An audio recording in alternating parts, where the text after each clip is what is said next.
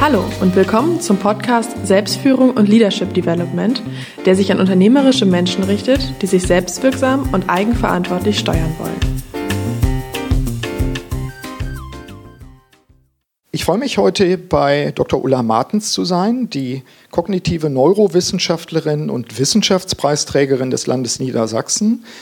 Sie ist an der Universität das heißt, zum Zeitpunkt dieses Interviews ist sie sogar auch an der Uni in Bielefeld. Vielleicht sagt sie uns dazu gleich selbst was. Sie wird uns bei dem Kongress, aber auch heute im Interview die neuesten Hirnforschungserkenntnisse zum Thema Lernen näher bringen. Naja, zumindest einen Teil davon.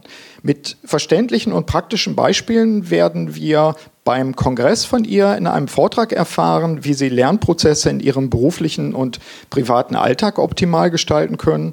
Auf der anderen Seite wollen wir natürlich mit diesem Podcast auch denjenigen, die nicht beim Kongress dabei sein können, ein bisschen Appetit machen und auf die Thematik hinweisen. Wie lernen wir eigentlich? Frau Martens, was macht eigentlich eine kognitive Neurowissenschaftlerin? Was tun Sie konkret in einer normalen Arbeitswoche? Und vielen Dank erstmal, dass ich Sie interviewen darf. Ja, vielen Dank erstmal überhaupt für die Einladung und das Angebot, diesen Vortrag zu halten und auch ja, ein wenig mein Wissen kundzutun. Ja, was mache ich als kognitive Neurowissenschaftlerin? Äh, Sie hatten das gerade mit Bielefeld angesprochen. Ich habe jetzt die letzten drei Jahre Professuren vertreten. Das mhm. heißt, das war leider äh, dadurch gekennzeichnet, dass ich sehr viel in der Lehre tätig war. Das heißt, äh, versucht habe, den Studierenden das nötige Wissen in dem Fach kognitive Neurowissenschaften zu vermitteln, um ihnen einmal äh, natürlich das Thema so interessant wie möglich zu machen und schmackhaft zu machen, aber sie eben auch mit dem Wissen auszustatten, dass sie in kleine eigene Forschungsprojekte dann halbwegs fundiert Mhm. einsteigen können. Und was sich hinter dem Thema verbirgt, ist einmal, also von Haus aus bin ich Psychologin, ja, mhm. also ich habe Psychologie studiert und habe mich dann aber eben in diese, ja, leicht medizinisch, neurologisch angehauchte Ecke ziehen lassen, einfach weil es was Konkretes ist. Das heißt, man versucht psychologische Verhaltensweisen in dem Sinne Kognition wie Denken, Sprechen, Entscheiden, Wahrnehmen, Gedächtnis, Lernen mit neurowissenschaftlichen Methoden zu erklären. Mhm. Also Sie kennen die funktionelle Kernspintomographie, Sie kennen das EEG, alle diese ja mittlerweile fancy äh, Methoden äh, benutzen wir halt,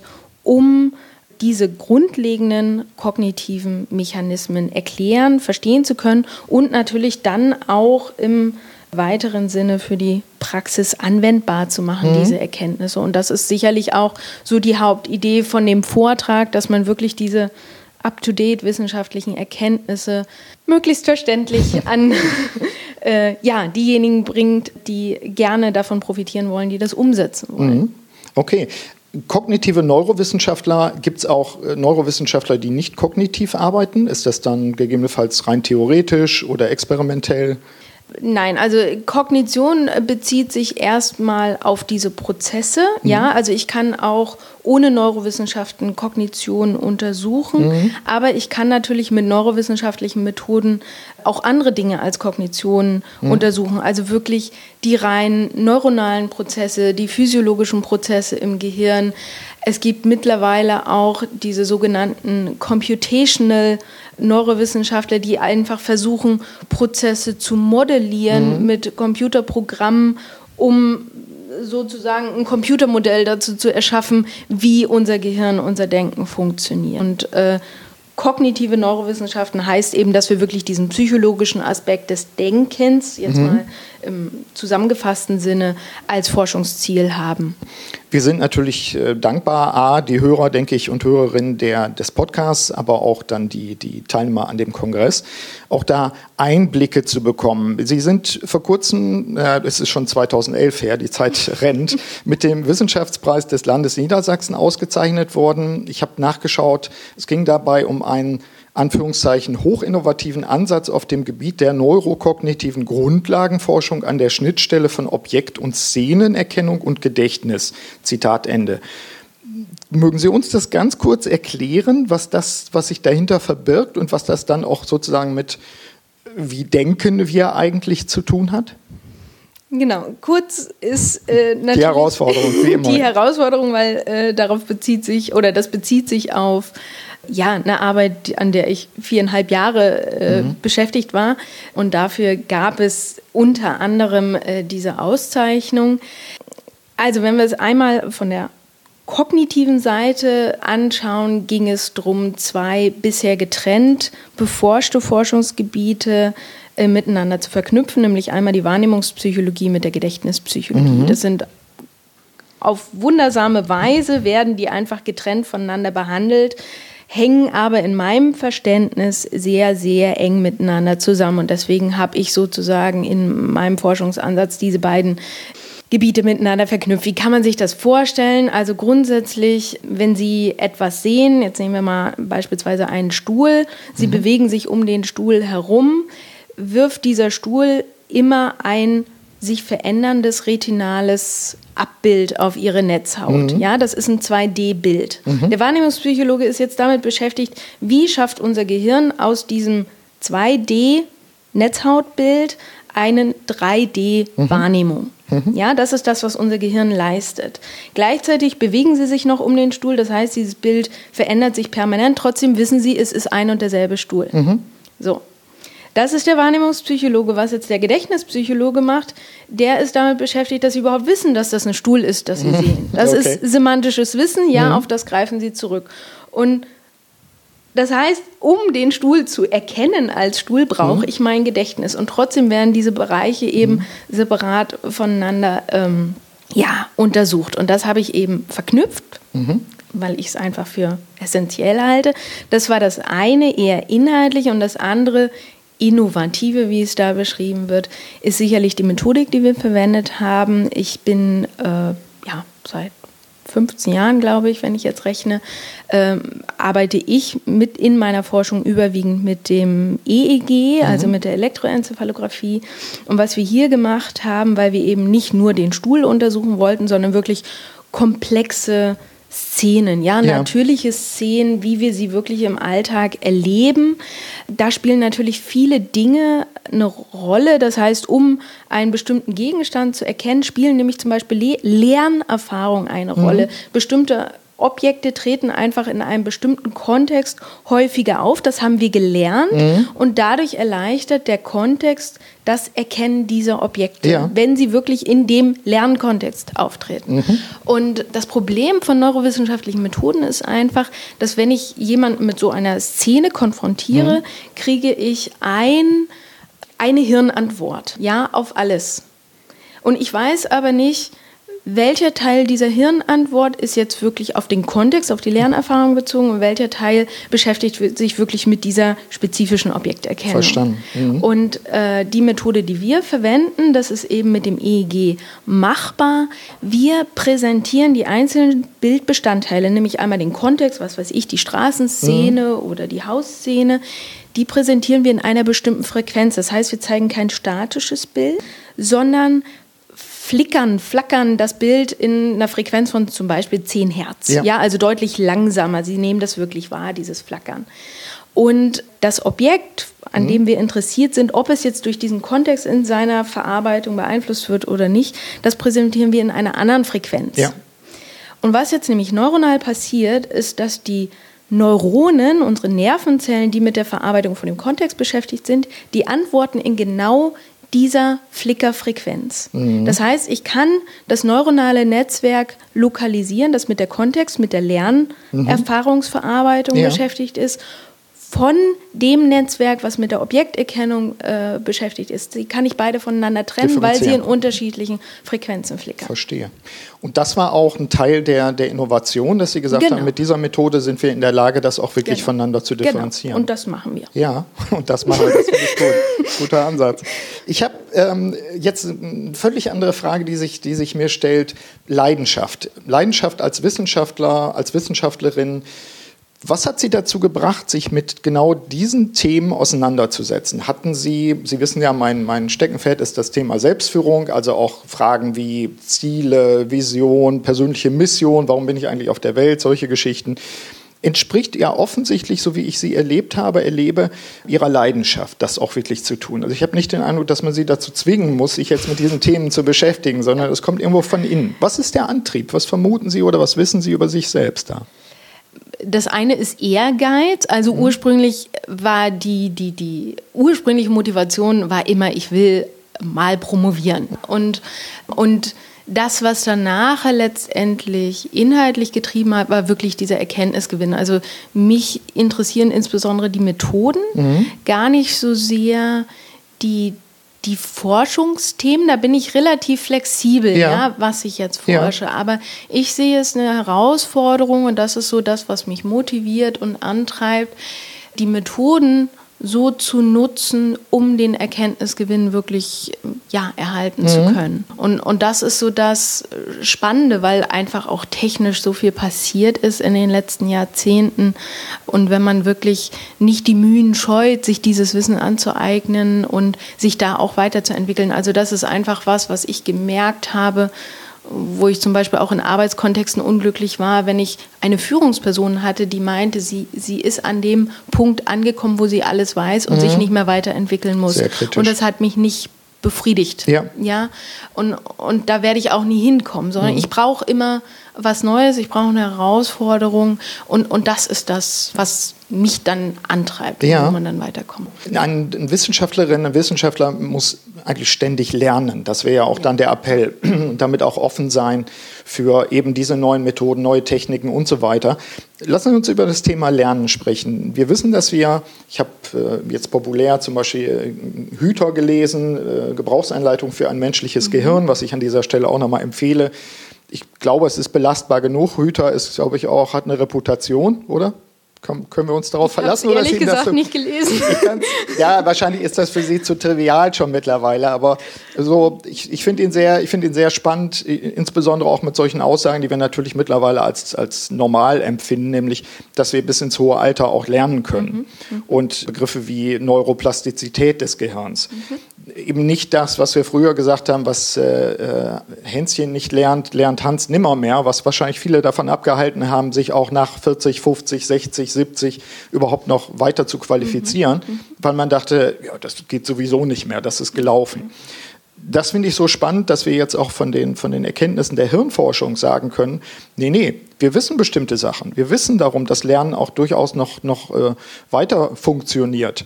Neuroplastizität des Gehirns, was verbirgt sich hinter so einem Begriff? Also, Neuroplastizität heißt erstmal grundsätzlich, dass unser Gehirn oder wenn wir es spezifischer sagen, die Nervenverbindungen, mhm. die wir haben, dass die flexibel sind. Mhm. Ja, das heißt, unter bestimmten Umständen, und das wäre dann das, worauf ich dann in dem Vortrag ein bisschen eingehen werde, verändern sich eben die Verschaltung, also diese Informationsübertragung in unserem Gehirn. Mhm. Und dafür gibt es bestimmte Voraussetzungen, die eben geschaffen sein müssen, damit ich bestimmte Funktionen in meinem Gehirn verändern kann. Letztendlich ja. ist ein Lernprozess nichts anderes als eine neuronale Veränderung an mhm. Verschaltungsstrukturen, an Netzwerken, ja. an Kommunikation unter den Nervenzellen. Und das ist letztendlich Neuroplastizität. Mhm. Wir haben da eine Veränderbarkeit entweder in der Anatomie oder auf wirklich Nervenzell, Nervenzellverbindungsebene. Diese Erkenntnis ist doch relativ neu. Mit relativ neu meine ich, wenn man einen Horizont von 300 Jahren oder sowas annimmt. Nein, also 1949 mhm. wurde das schon nachgewiesen. Okay. Also es ist nicht so neu, ja. Natürlich, also das ist wirklich als dieses, diese, also wirklich Lernen, auf neuronaler Ebene mhm. nachgewiesen wurde. Das ist wirklich von HEP 1949, das ist so der Klassiker, den muss man kennen. Und, aber es hat natürlich, dauert immer, ne? Also wenn, wenn ich natürlich alltags Wissen, Alltagspsychologie, die sich ja sehr bei uns auch wirklich hält und verbreitet. Äh, das dauert natürlich, bis dann wirklich wissenschaftliche Erkenntnisse auch mal mit so traditionellen mhm. Überzeugungen irgendwie, äh, ja, auch aufgeräumt auf, haben. Aufräumen, genau. Ja. Was mich dazu führt, gibt es für Sie ein besonderes Modell von Lernprozessen? Als ich mich äh, in der Vorbereitung des Kongresses, der ja das Thema die lernende Führungskraft hat, als ich mich da mal in den verschiedenen Wissenschaften umgeschaut habe und nach aktuellen Lernmodellen auch, mhm. auch Umschau gehalten habe, ähm, ich, ich bin jetzt nicht dahin gekommen, dass ich ein vordringliches Modell gefunden hätte, was heute typisch ist. Gibt es etwas, wo Sie sagen, also das ist für mich so ein leitendes, ohne dass wir zu tief jetzt für die Hörerinnen und Hörer einsteigen, aber Modelle, wo Sie sagen, das ist für mich im Moment Stand, Stand der, des Wissens? Ja, also wenn ich rein in die Lernpsychologie gucke, mhm. dann finde ich eine klassische Definition erstmal, die sagt eben, dass Lernen ein Veränderungsprozess oder aber auch ein Veränderungspotenzial ist, das mhm. auf Erfahrungen basiert. Das heißt, ich mache Erfahrungen und die ermöglichen mir eine Veränderung im mhm. Denken, im Handeln, wie auch immer. Und wichtig dabei ist, sie ermöglichen. Ich muss das nicht immer so weit zeigen. Das heißt, ich kann auch ein Potenzial zur Veränderung erwerben, was ich dann aber erst abrufe, wenn es gefordert wird. Mhm. So, so wäre die reine, wirklich aus der Lernpsychologie mhm. äh, Definition.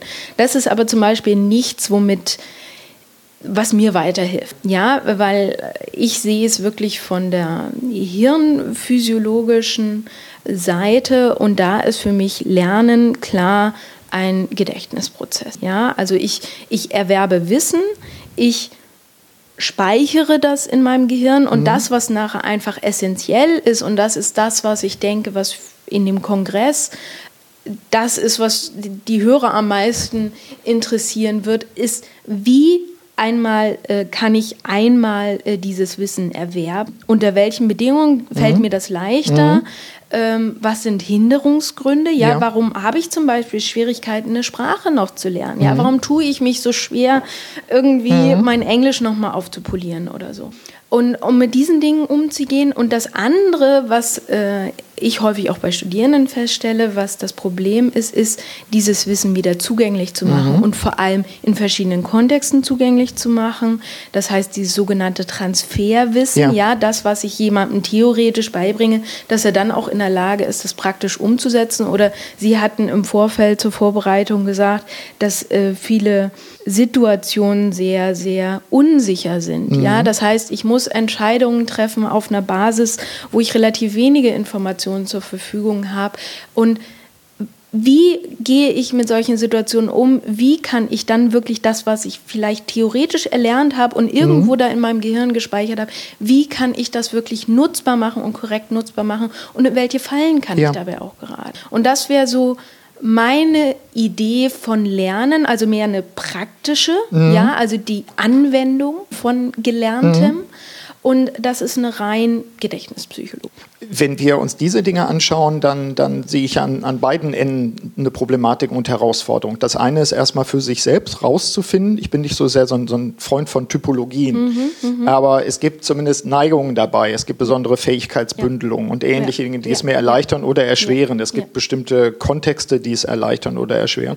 Aber die eine Herausforderung wäre dann dabei zu sagen, wie nehme ich überhaupt Wissen auf? Mhm in welchen Kontexten, auch in welchem eigenen Zustand ja. und inwiefern hat mein Zustand dann eine Auswirkung auf mich. Und das Zweite ist Transfer im Sinne von auch eine gewisse Praxissicherheit zu bekommen. Ich kann das abrufen, es wird ein Automatismus oder ich sag mal, ich muss nicht darüber wirklich bewusst reflektieren, mhm. sondern es steht mir zur Verfügung.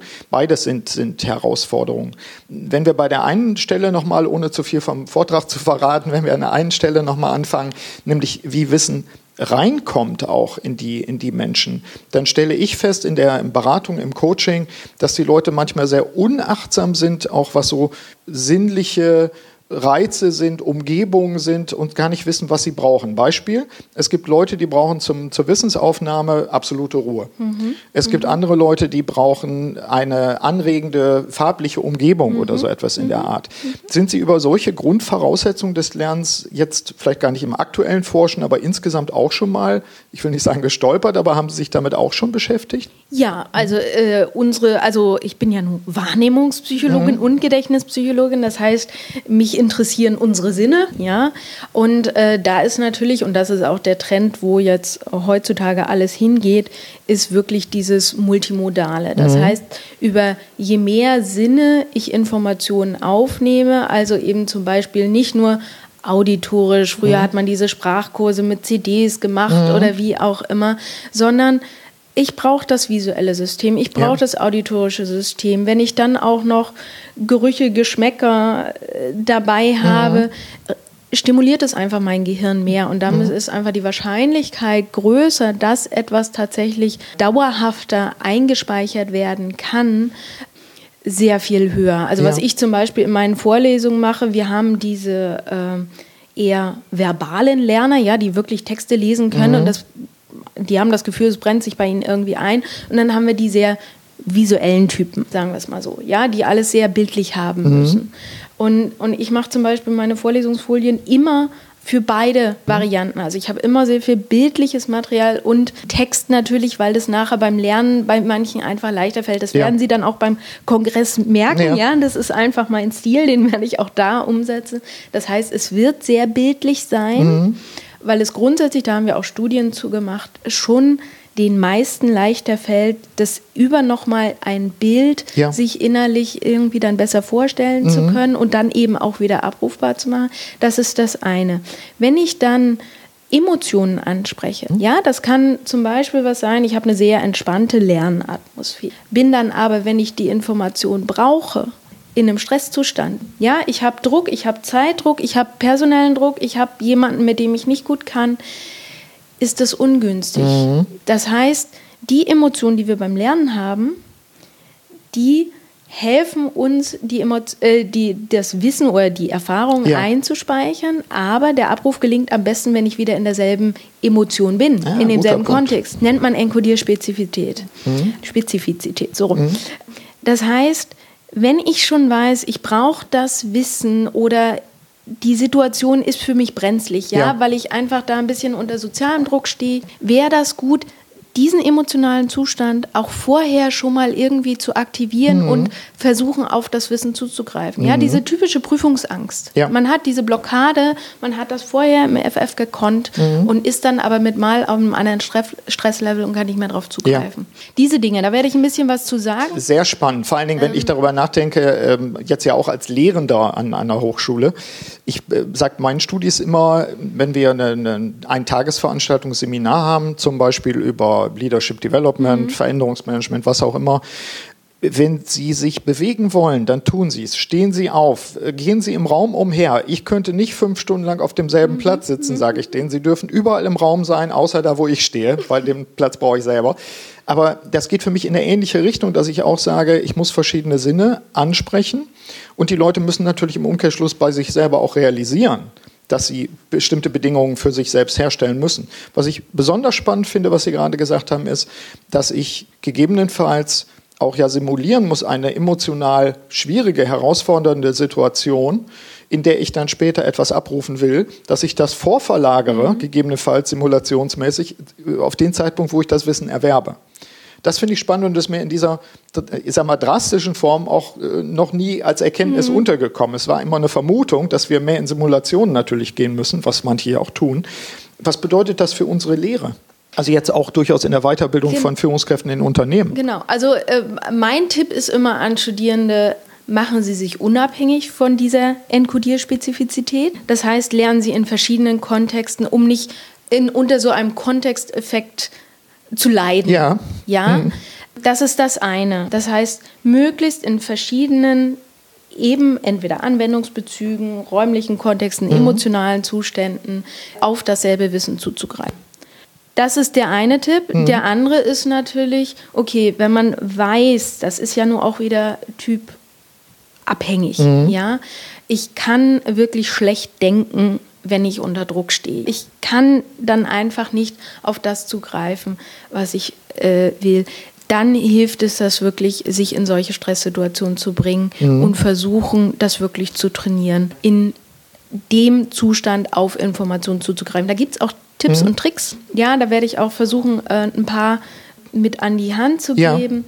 Und, aber das ist einfach was, was man wirklich im Hinterkopf haben muss. Mhm. Also es bringt nichts, entspannt mit Musik irgendwie ja, zu lernen, tralala. wenn man nachher weiß, die Situation ist eine völlig andere mhm. und es funktioniert dann ja. nicht.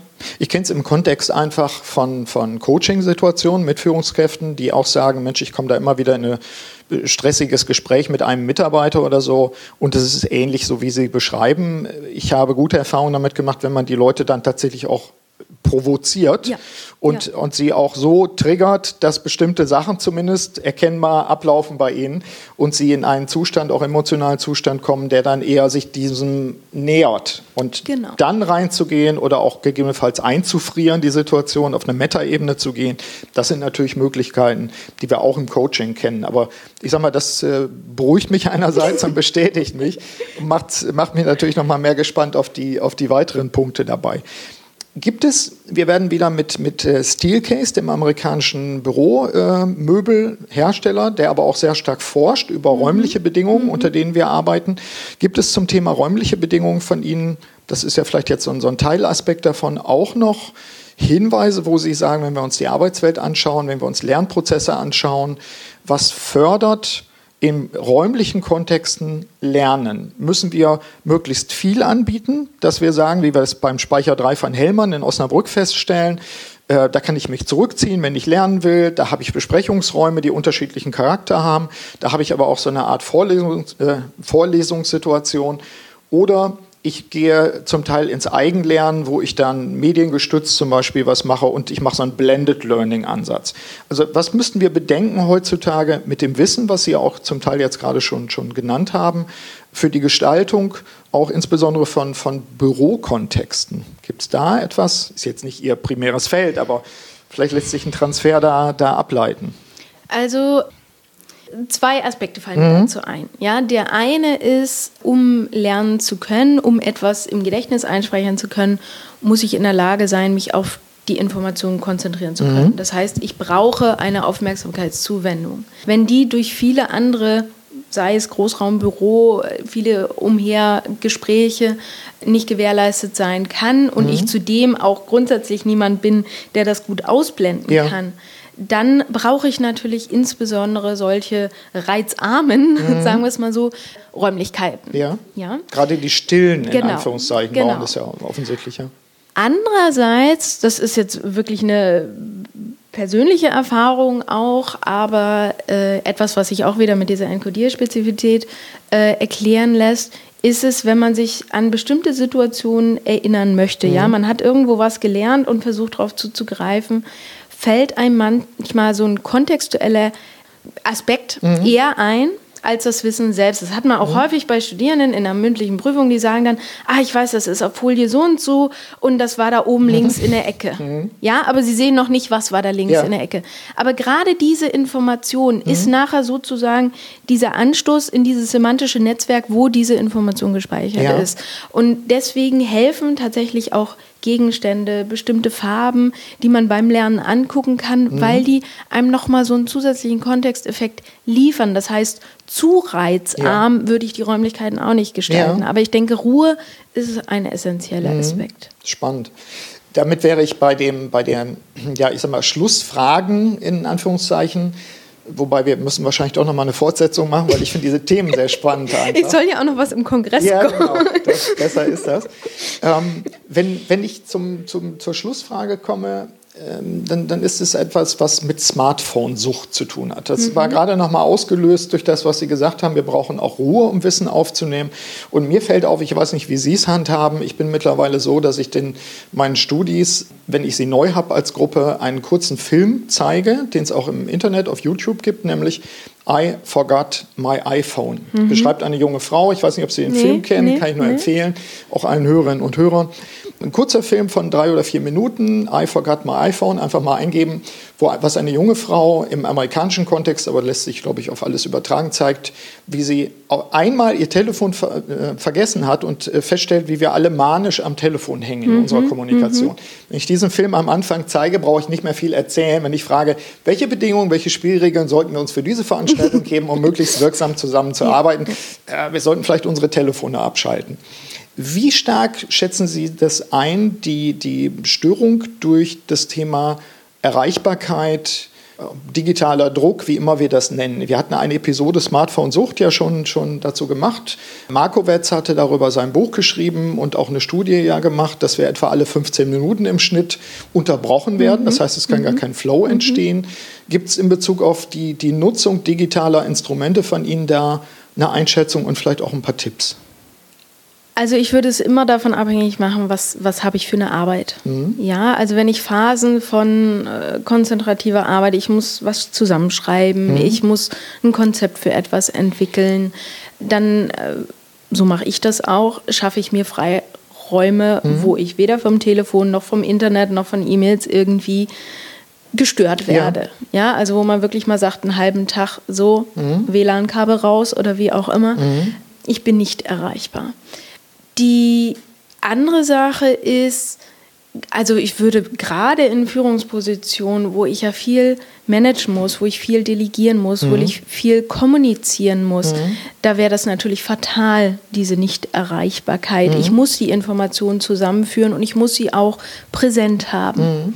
Das heißt, wer sozusagen sein Smartphone auch wirklich als unterstützendes Element nutzt, um ja. gerade diese Informationen präsent zu haben. Also es gibt ja mittlerweile wunderschöne Apps, wo man wirklich den E-Mail-Verkehr, Telefonkonferenzen, äh, ähnliches mhm. wirklich zu einer Person sich listen kann, ja. dass man das nicht alles immer aktiv haben muss, mhm. sondern aber in dem Moment, wo diese Person anruft, habe ich genau meinen letzten Gesprächsverlauf und, und, und mhm. wieder aktiviert. Dann ist es natürlich was Unterstützendes und schafft mir kognitive Ressourcen mhm. für andere Dinge, weil ich das nicht alles aktiv haben muss. Ja. Andererseits ich weiß nicht, es ist ja jeder für sich selbst verantwortlich. Mhm. Aber wenn ich mich natürlich so erreichbar und verfügbar mache mhm.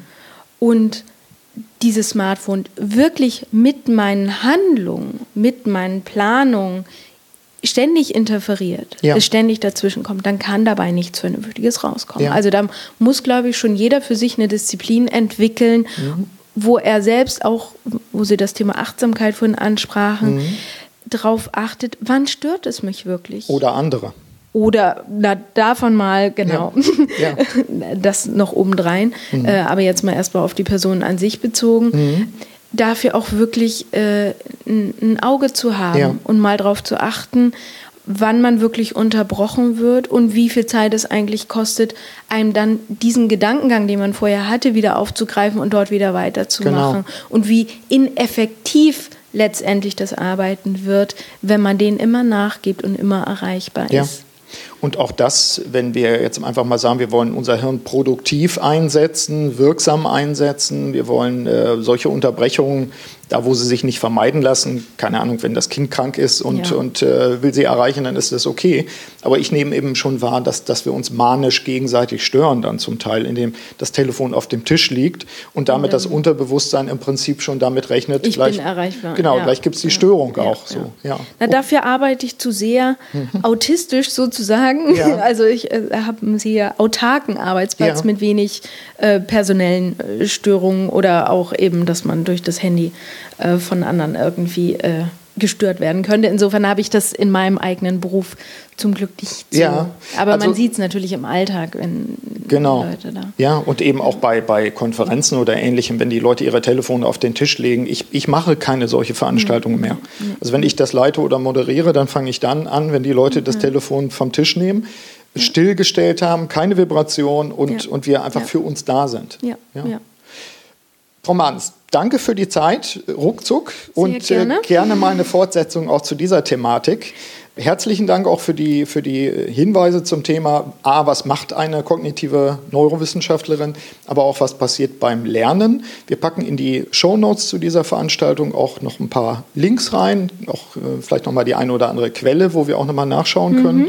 Und ich freue mich einfach auf die Fortsetzung eines Dialogs, aber ich freue mich natürlich primär auch erstmal auf Ihren Vortrag beim Leadership Development Kongress. Vielen Dank. Ich bedanke mich auch.